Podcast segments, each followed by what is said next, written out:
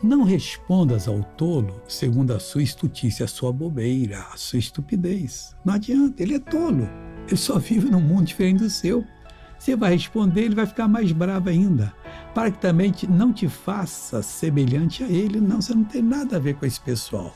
Com o que, é que eu vou responder? Com a palavra de Deus, a mais simples. Não, Deus ama você, Deus vai abrir o seu entendimento você vai ser uma bênção, você vai prosperar, você vai ter sucesso na vida.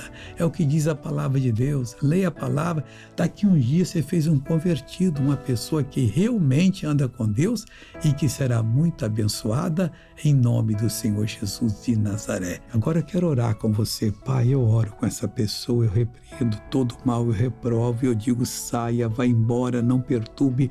Deus, eu invoco o nome de Jesus para abençoar essa pessoa. O nome nome do Senhor venha e seja abençoado em nome de Cristo. Amém.